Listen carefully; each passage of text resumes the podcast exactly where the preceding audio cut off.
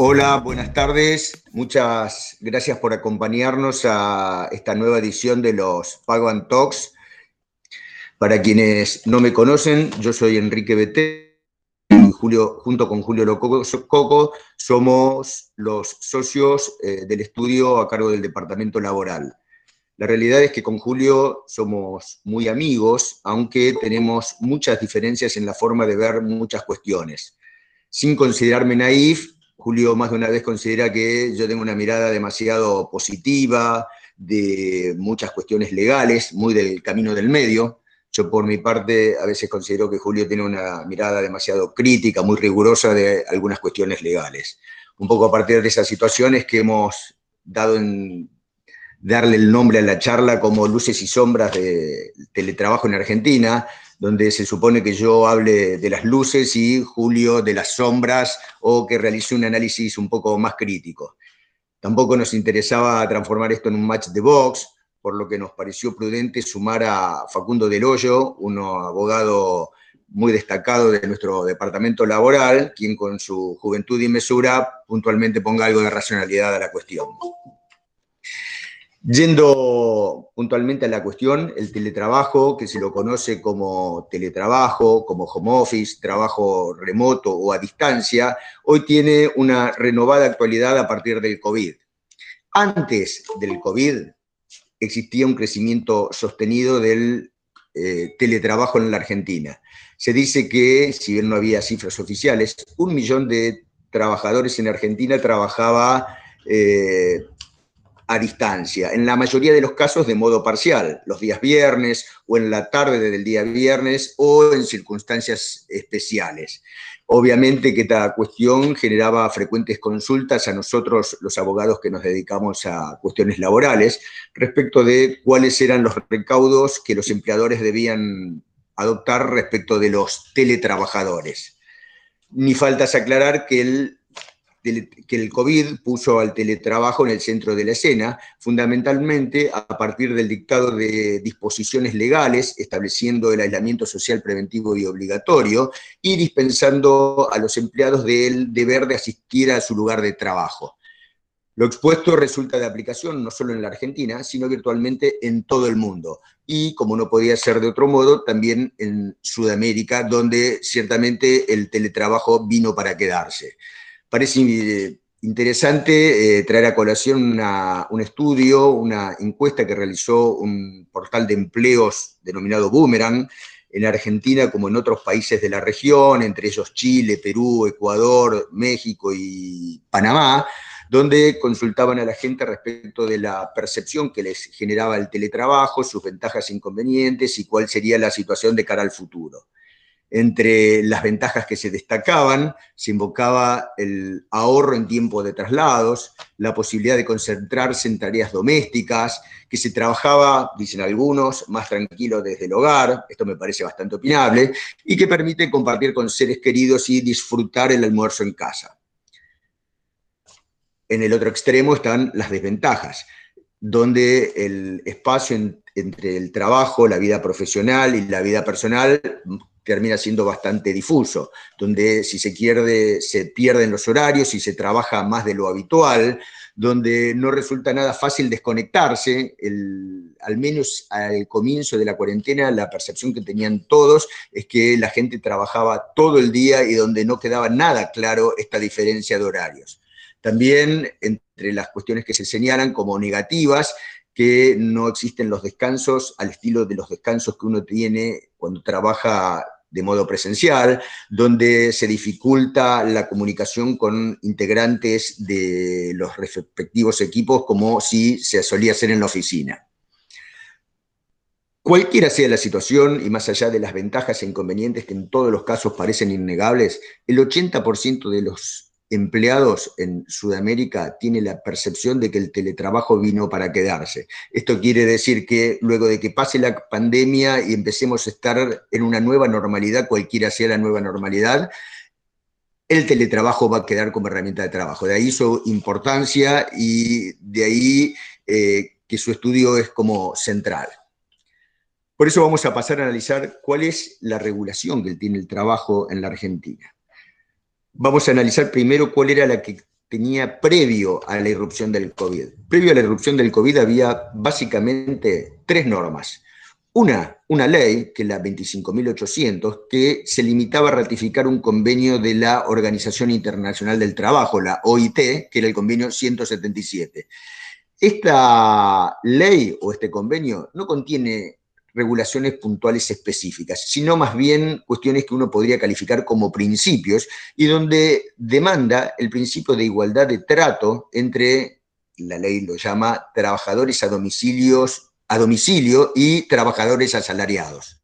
Impone también que no hubiera ninguna discriminación, especialmente respecto de la maternidad, e impone algunas disposiciones que tienen que ver con eh, seguridad e higiene en el trabajo.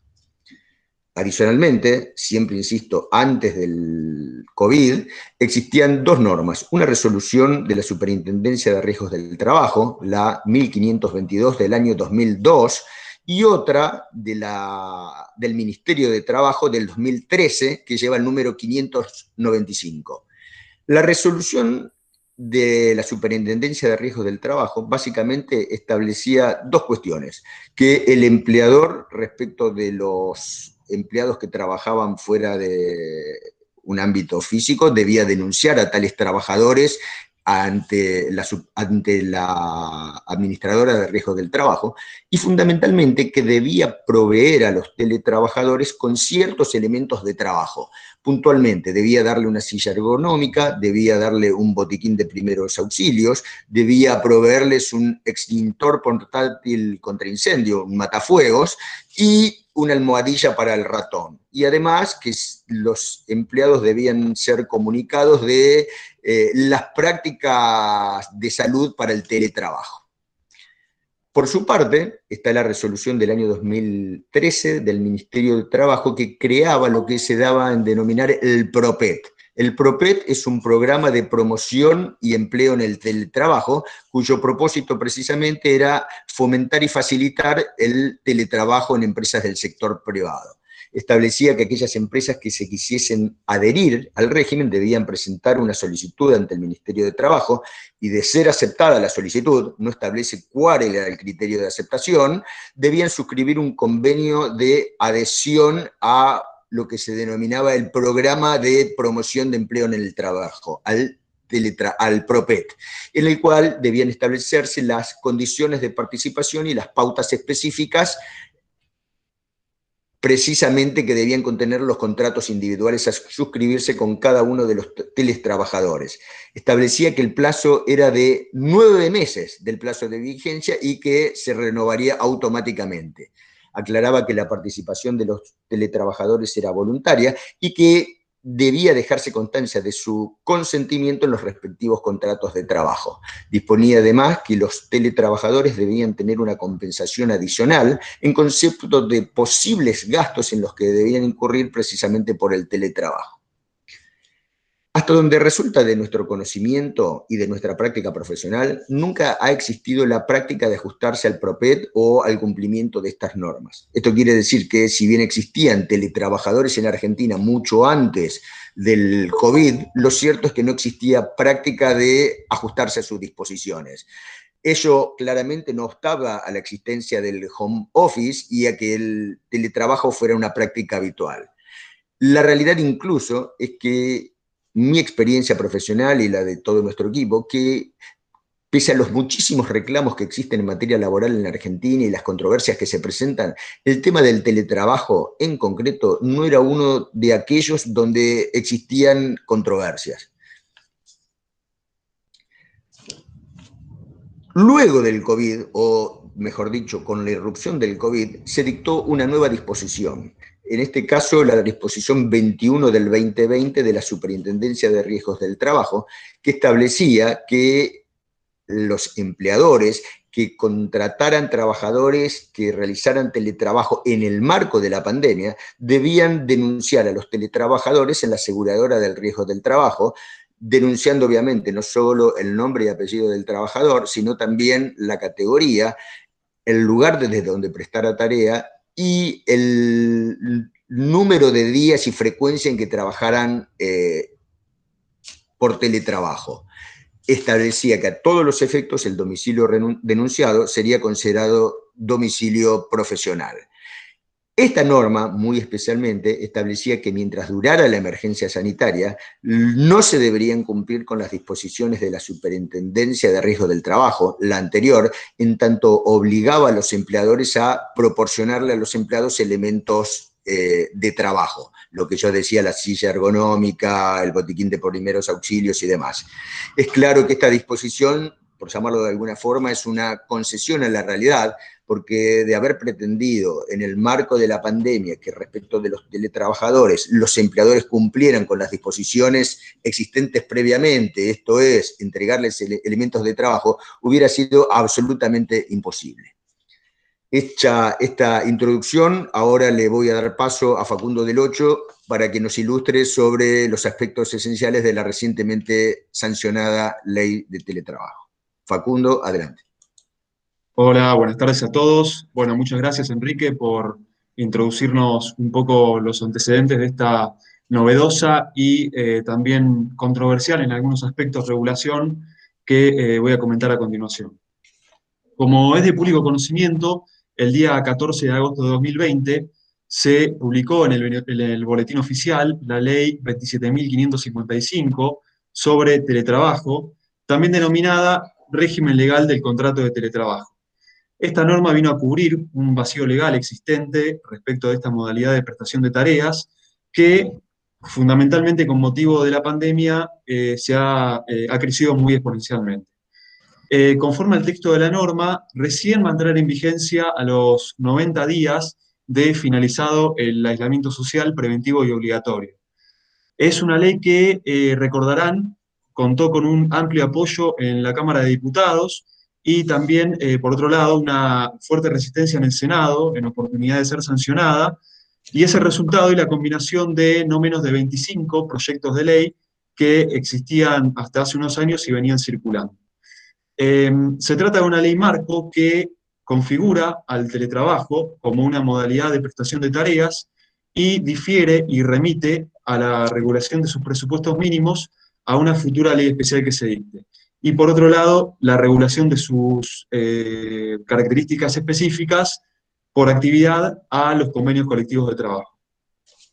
La norma incorpora una definición de teletrabajo, considerando que el teletrabajo, o definiendo, mejor dicho, al teletrabajo como la realización de actos, ejecución de obras o prestación de servicios efectuados total o parcialmente dentro del domicilio de la persona que trabaja o en lugares eh, diferentes al establecimiento o establecimientos del empleador. Esta definición está contemplada en el nuevo artículo 102 bis de la Ley de Contrato de Trabajo, norma que, eh, como ustedes sabrán, es la norma madre del derecho laboral que rige a todas las relaciones laborales y que configura eh, los presupuestos de mínima a los que deben someterse y sujetarse tanto empleados como empleadores. si bien, como digo, ha sido una ley que eh, vino a cubrir un vacío legal, también eh, ha recibido críticas y observaciones, principalmente del sector empresario, por considerar que eh, es una modalidad que crea dificultades, que obstaculiza, que em, pretende regular una modalidad del futuro con institutos y modalidades del siglo pasado. También se ha dicho que em, complejiza algo que hoy en definitiva ya está funcionando.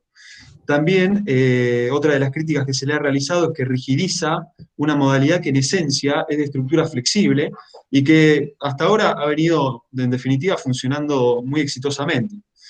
Eh, también, eh, y como un aspecto más jurídico de la cuestión, se ha dicho que invade y excede facultades propias del empleador, desnaturalizando la relación laboral y, en definitiva, desincentivando la utilización práctica de esta figura legal. Eh, bueno, hechos estos comentarios respecto de las críticas que se le ha realizado a la norma, que les adelanto ya, eh, Julio Lococo va a ampliar con más, con más detalle a, continuación, eh, voy a hablar un poco de lo que son las características principales de la ley. En primer lugar, cabe destacar que la norma establece la igualdad de derechos y obligaciones entre el empleado presencial y el teletrabajador, disponiendo que la remuneración del teletrabajador no puede ser inferior a eh, la remuneración percibida por el empleado que se desempeña en una posición presencial. Adicionalmente, otra característica es que la jornada laboral debe pactarse por escrito, respetando lógicamente los límites legales y convencionales vigentes. Eh, otra característica es que las plataformas o el software utilizados a los fines del teletrabajo deberán utilizarse de un modo acorde a la jornada legal pactada, como decía por escrito, y em, que eh, no podrá incluso, se llegue a impedir, la conexión fuera de la jornada laboral. Em, esto como, digamos, primera introducción de lo que son las características de esta ley. Ahora voy a centrarme en tres eh, características y, figuras clave de esta ley. En primer lugar, eh, voy a hablar de lo que se llama derecho a la desconexión digital, ya se ha hablado mucho en los medios de este tema. Eh, el derecho a la desconexión digital, ¿en qué consiste? Todo teletrabajador tendrá derecho, mientras se encuentre fuera de su jornada laboral e inclusive también durante su periodo de licencias, a desconectarse de sus dispositivos digitales y tecnológicos y a eh, no ser contactado. Esto, eh, si el empleado hace uso de este derecho, eh, no puede ser sancionado por el empleador. Adicionalmente, se establece que el empleador no puede exigirle a los teletrabajadores la realización de tareas fuera de su jornada laboral y eh, tampoco puede remitirle comunicaciones por ningún medio. Esto en cuanto a lo que decía eh, del derecho a la desconexión digital. Por otro lado, se establece eh, la voluntariedad. Esto significa que el traslado de quien trabaja en una posición presencial para trabajar o para pasar a desempeñarse bajo la modalidad de teletrabajo deberá contar con su consentimiento escrito y voluntario, y em, obviamente eh, esto viene atado a lo que voy a hablar a continuación, que es el derecho a la reversibilidad.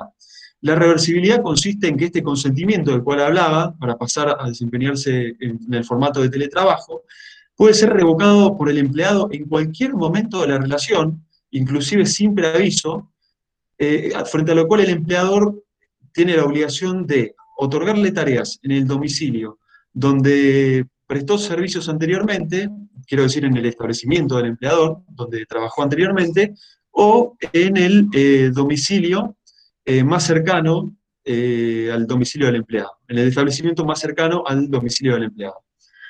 Em, en caso de que el empleador no cumpla con estas obligaciones, el empleado tiene derecho a considerarse despedido o a accionar el restablecimiento de las condiciones oportunamente modificadas. Como, como estamos viendo, son consecuencias muy gravosas, eh, que es algo que luego Julio va a comentar. Eh, además, eh, otras características de la reversibilidad es que, son que, primero, la reversibilidad solamente va a operar cuando la relación se hubiese iniciado como como, como presencial. En cambio, si la relación se inició como teletrabajo, no se admite la reversión. De todos modos, y como válvula de escape de esta prohibición, los convenios colectivos eh, pueden, en caso de que la relación se hubiese iniciado como, eh, como remota, establecer las modalidades bajo las cuales van a eh, pasarse a, presencial, a la modalidad presencial. Eh, bueno, estos, como decía, son las tres características principales de la ley. Entre otras características también se reconoce eh, a, los teletrabajadores que tengan eh, personas a cargo menores de 13 años, personas con discapacidad o adultos mayores que requieran asistencia específica y con los cuales convivan, el establecimiento de jornadas compatibles, jornadas y horarios compatibles con la realización de las tareas que realizan, y también Em, se establece la posibilidad de que interrumpan su jornada. Por otro lado, el empleador tiene la obligación de proporcionarle a su personal que trabaja bajo la modalidad remota eh, ciertas herramientas de trabajo, eh, soporte y equipamiento como hardware y software, y además asumir los costos de instalación, mantenimiento y em, compensación por estas herramientas eh, que le otorga el empleador. Por otro lado, también el empleador tiene la obligación de eh, compensarle la utilización de las, de las herramientas eh, propias de la persona que trabaja. Eh, adicionalmente, se establece como otra, otro, otro derecho del teletrabajador que tendrá derecho a la compensación por los mayores gastos en materia de lo, en lo que tiene que ver con conectividad y el, el, consumo de servicios que deba afrontar. Se establece también en cabeza del empleador la obligación de capacitar a los teletrabajadores, lo que no podrá insumir una mayor carga de trabajo. También se establece eh, la obligación de, em, en materia de seguridad e higiene, toda una serie de, obligaciones que están en el articulado de la ley, que deben contar con la participación de la eh, autoridad sindical, y también se incorpora normativa eh, referida a las prestaciones transnacionales de teletrabajo, en caso de que existan estas prestaciones transnacionales, se va a aplicar la eh, ley del lugar de ejecución de las tareas o del domicilio del empleador, lo que resulte más favorable al teletrabajador.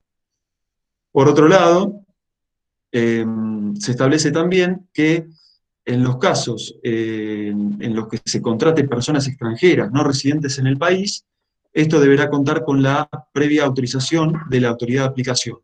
Y por último, también se establece que em, los convenios colectivos de trabajo, acorde a la naturaleza de la actividad de que se trate, deberán establecer un tope máximo para eh, estas contrataciones.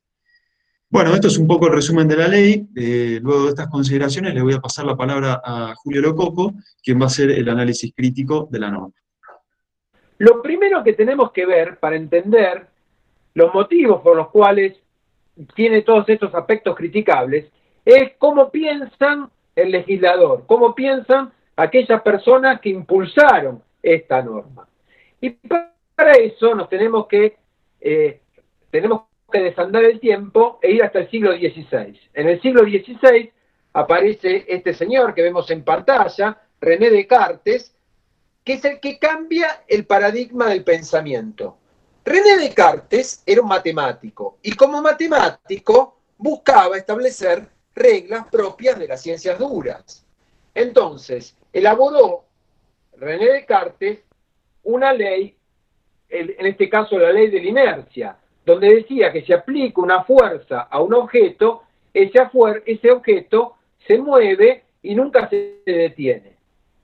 Cuando presenta esta regla, la comunidad científica le dice, pero don René, la verdad es que en la práctica yo tiro un objeto y el objeto se detiene. Y entonces Descartes dice, bueno, se detiene porque hay otra fuerza, que es la fuerza de gravedad, que es el rozamiento, que detiene ese objeto. Si no hubiese todas esas fuerzas, esta regla se verificaría. Y entonces se le pregunta, ¿pero dónde se da, en, dónde existe un ámbito donde no haya rozamiento, donde no haya fuerza de gravedad? Y ahí está la clave del pensamiento de Descartes. Descartes dice, concibo en mi inteligencia un sistema donde no haya rozamiento, donde no haya fuerzas. Este paradigma se lleva al plano filosófico y aparece esta frase fundante del pensamiento cartesiano. Pienso, luego existo. Ya no se pone el acento en la realidad, en la, en la realidad, en lo que existe,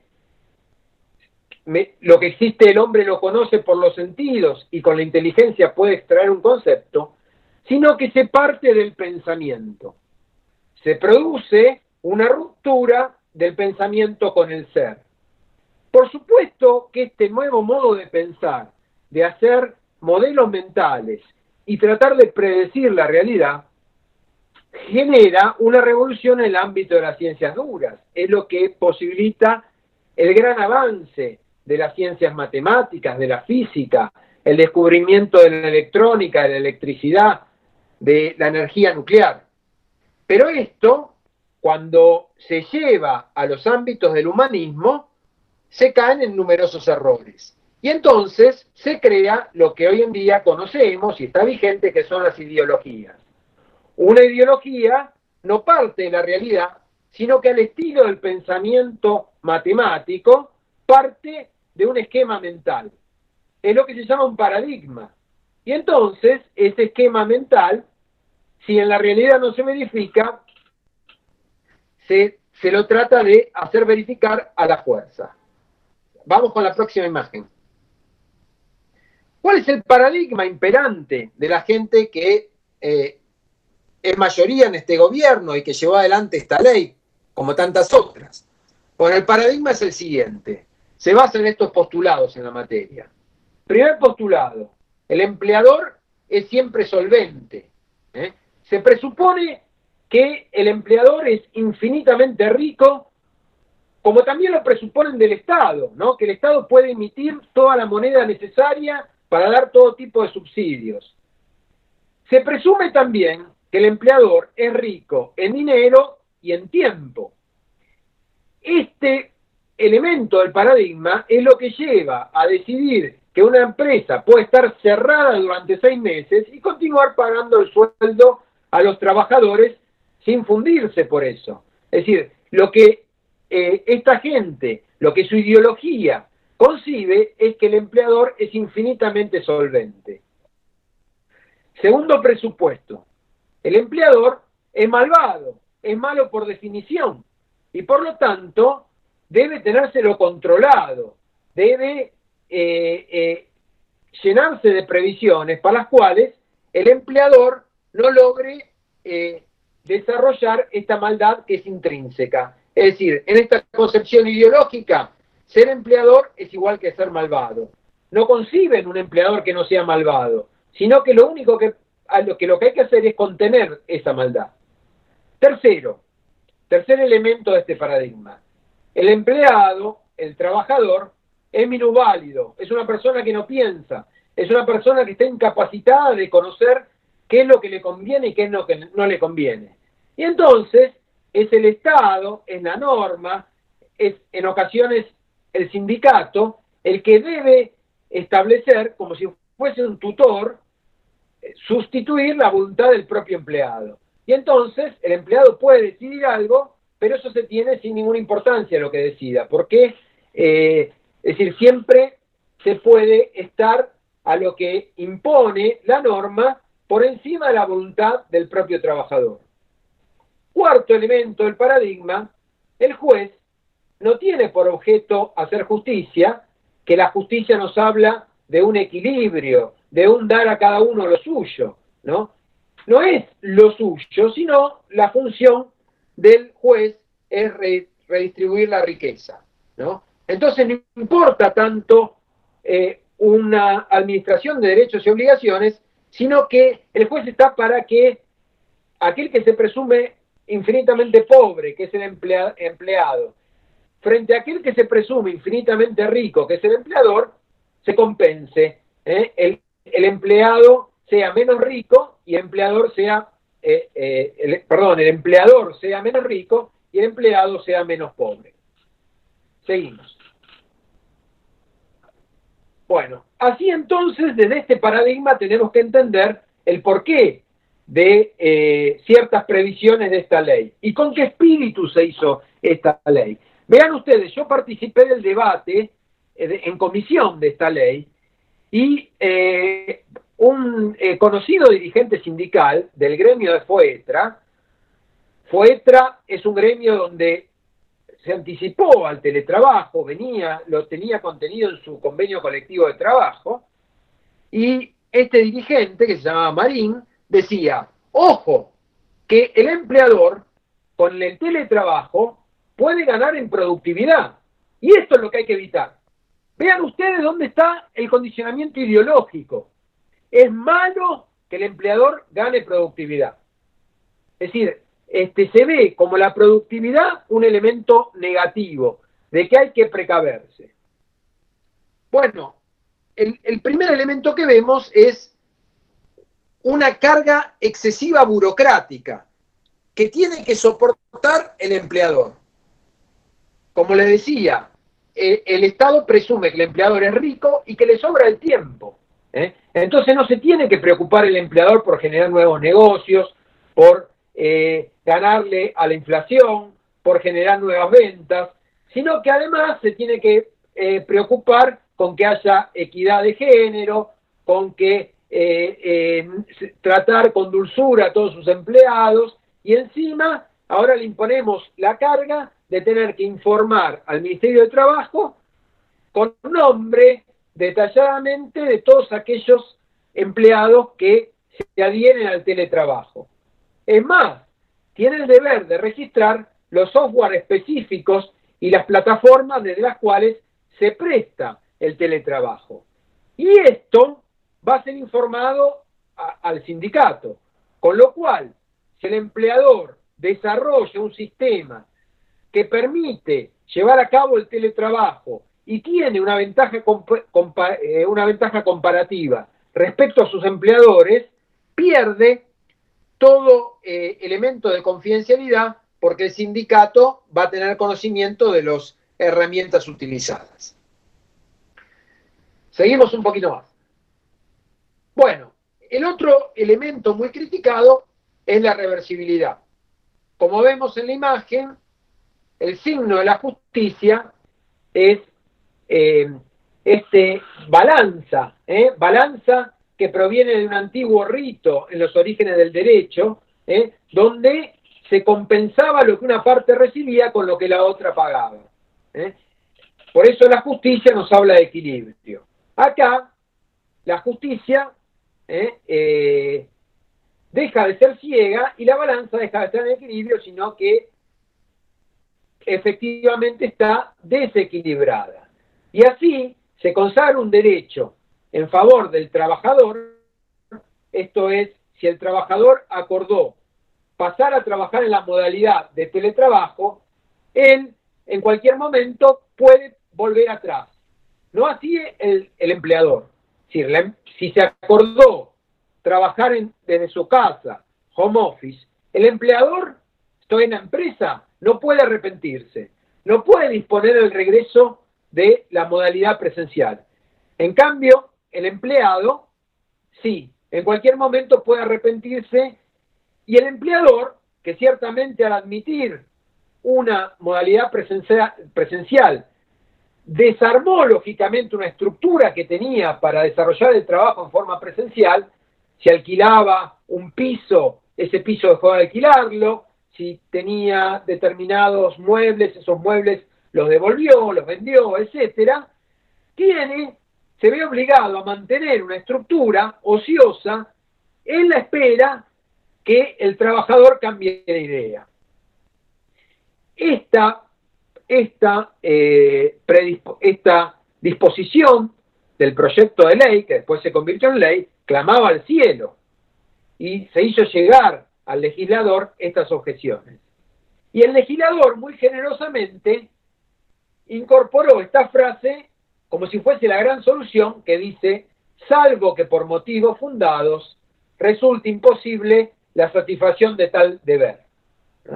Entonces uno en un análisis superficial puede decirle, bueno, está bien, yo mandé a mi gente a trabajar desde su casa. Mi gente aceptó esto. Cierro una parte del establecimiento, devuelvo un piso, devuelvo una oficina, y entonces, si alguno de ellos se arrepiente, puedo decir, miren, tengo motivos fundados para eh, volver a la modalidad presencial. Pero, ¿qué se entiende por motivos fundados? Ciertamente esto lo va a decir un juez. Y en todos los casos donde hay, como decía el maestro Stefanone, pelota dividida, el juez siempre arbitra en favor del empleado.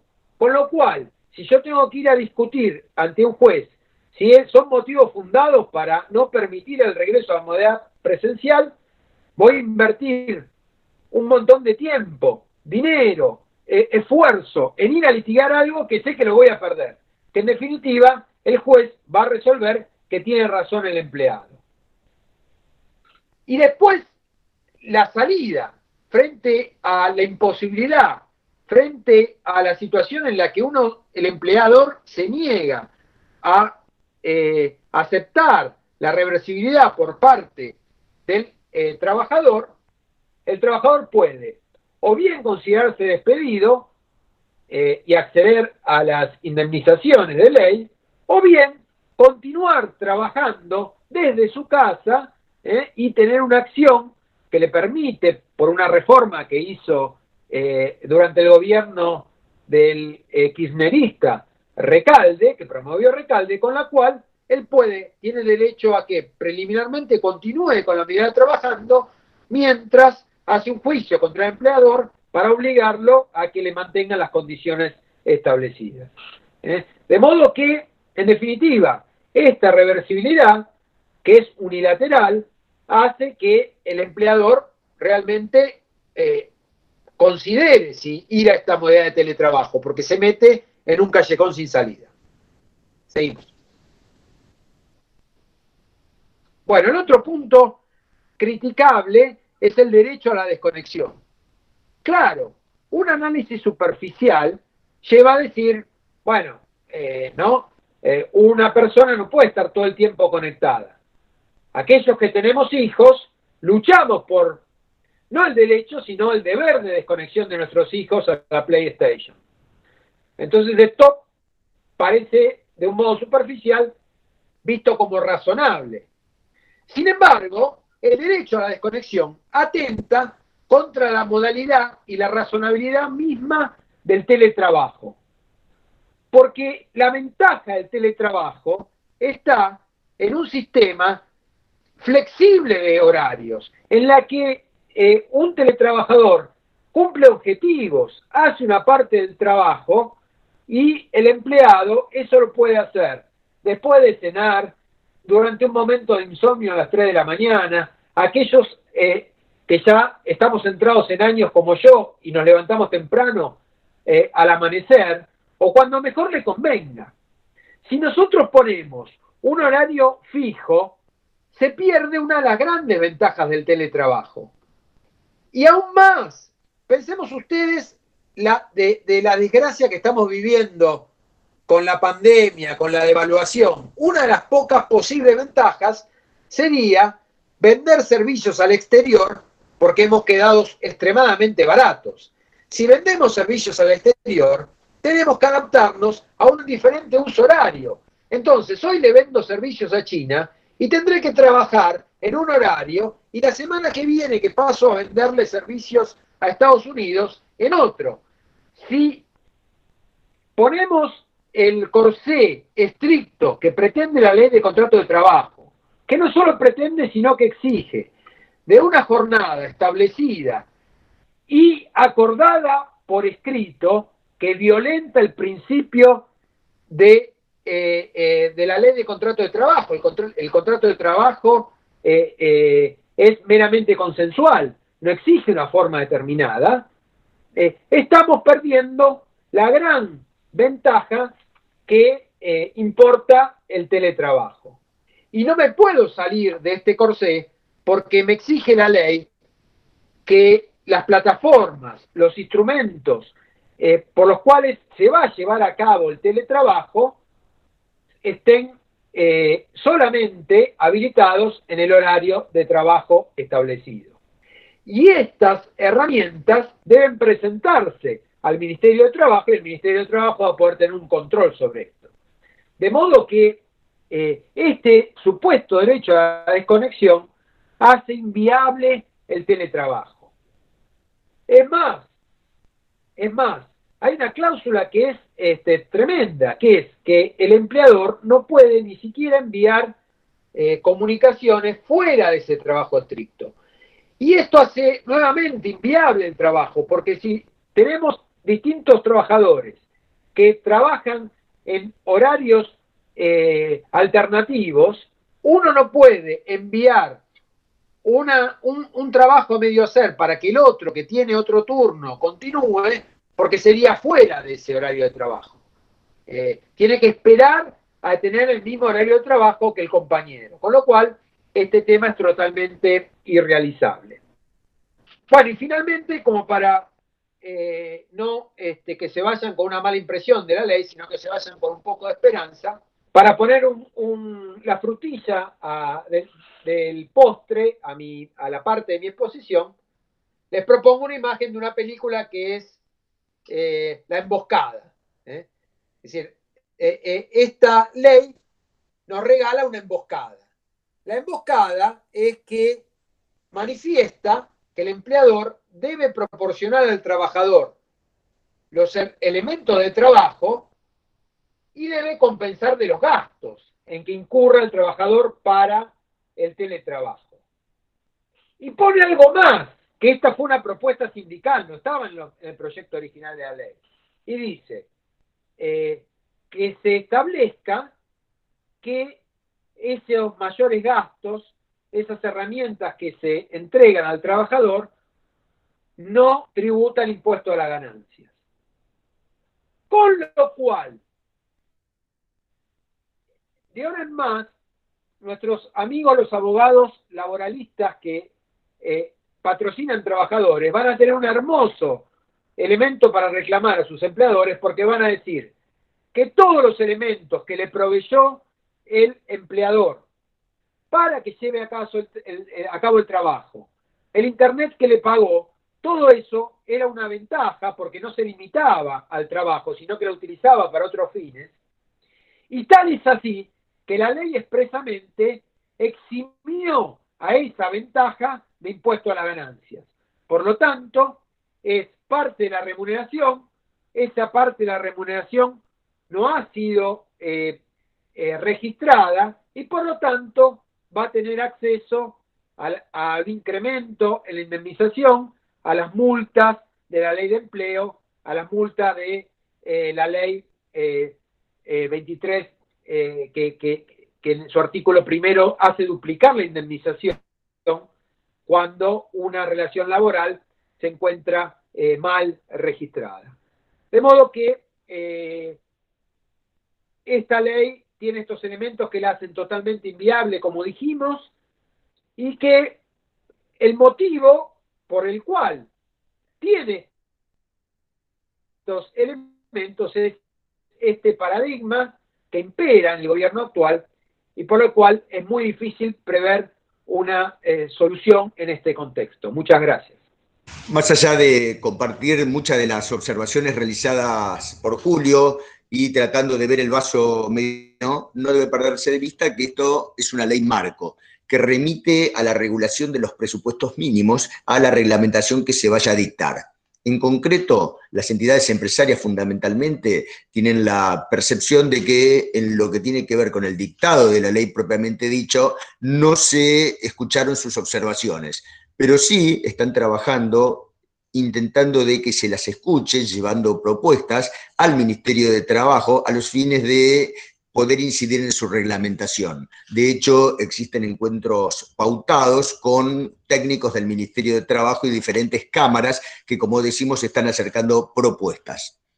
Uno de los aspectos centrales a donde apuntan las propuestas es a que se establezcan límites respecto de quién debe considerarse teletrabajador, no conceptualmente, sino en cuanto a qué grado de compromiso horario eh, tiene como para que se justifique su eh, inclusión dentro de la normativa.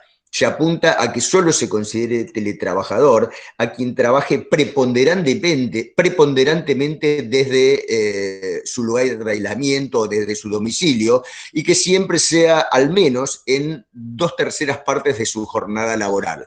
Es claro que de establecerse un límite de este tipo, aquellas situaciones de teletrabajo donde se trabaja de modo parcial, el día viernes, etcétera, van a quedar fuera de esta normativa y se va a poder continuar con este régimen actual que es más flexible. Otro de los temas a donde apuntan quienes pretenden incidir en la reglamentación es al establecimiento de jornadas flexibles, de modo tal de que se tenga en cuenta que el trabajador, ejemplo, trabaje ocho o nueve horas diarias o lo que pudiera ser, pero que pueda organizar su tarea en el horario que considere, sin pretender hacerlo de 9 a 17 horas. En definitiva, que se ponga el acento en el número de horas generales que se presta servicio, sino tanto en que solo pueda hacerse en un determinado horario. Algo similar sucede en lo que tiene que ver con los empleados con personas a cargo, al que hizo referencia Facundo. La propia ley establece que aquellos empleados con personas a cargo deben tener una jornada de modo tal de que mientras estén a cargo de las personas a su cargo precisamente no se los pueda este, molestar eh, o que esté interrumpida su jornada. Bueno, el espíritu de quienes apuntan a incidir en la reglamentación es que estas personas puedan eh, ajustar sus horarios y su forma de trabajo al cuidado de las personas a su cargo, pero que esto no implique una reducción de su jornada, lo que terminaría generando una cuestión, si se quiere, discriminatoria de modo inversa respecto de los empleados que no tienen personas a cargo. Otra cuestión a la que también se apunta es a lo que tiene que, que ver con la reversibilidad. Apuntan a establecer límites y condiciones a la reversibilidad. Si vamos al texto de la ley, hoy por hoy un empleado podría ejercer su derecho a la reversibilidad en más de una oportunidad.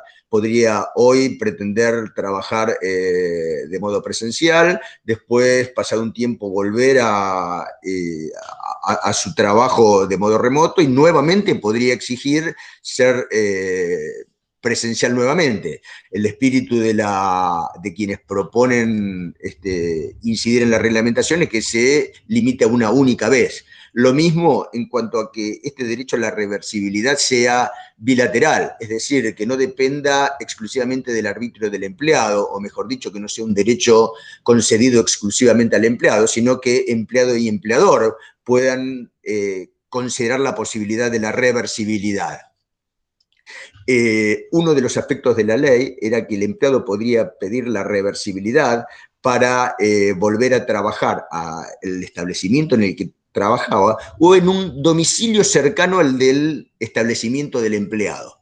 Llevado a un extremo, podría darse el caso de una empresa de Mendoza, por decir un lugar, con un empleado que se traslada a vivir a Santa Cruz y que el empleado pretenda que el empleador le facilite un lugar donde desarrollar su tarea desde Santa Cruz. Si nos ajustamos al texto tal y como está redactada la norma, por muy irrazonable que pueda parecer el ejemplo que le estoy poniendo, podría resultar de aplicación. Por esto se apunta a establecer límites en cuanto a este derecho de reversibilidad en relación al tema de gastos que deben incurrir el trabajador, se apunta a que se clarifique 100% que se trata de conceptos no remuneratorios, de modo de evitar los conflictos a los que hacía referencia Julio.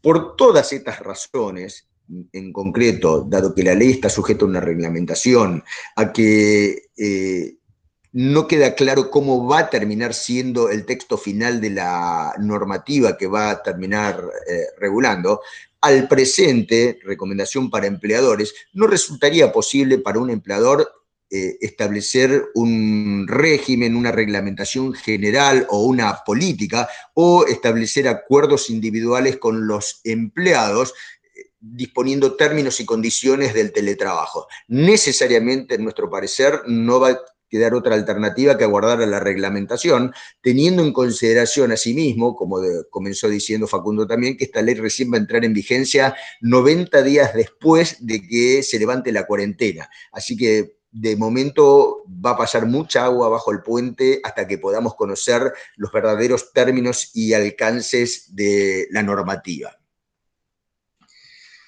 Como conclusión final de todo esto que estuvimos hablando, hoy, hoy es cuestionable que el ha puesto el teletrabajo en el centro de la escena, que es, no sé si necesaria, pero sí esperable una reglamentación, que la ley así como fue dictada ha merecido críticas, pero precisamente como no queda claro el texto que finalmente va a terminar rigiendo, cuál es la regla, dado que está sujeta a reglamentación, cabría esperar hasta que la normativa eh, termine estando en vigencia y a que, eh, digamos, se dicte la reglamentación. Luego de esta, agradecemos por la atención. Hasta aquí nuestra exposición. Les agradezco a Facundo y a Julio y a todos por su atención y los esperamos próximamente. Hasta luego.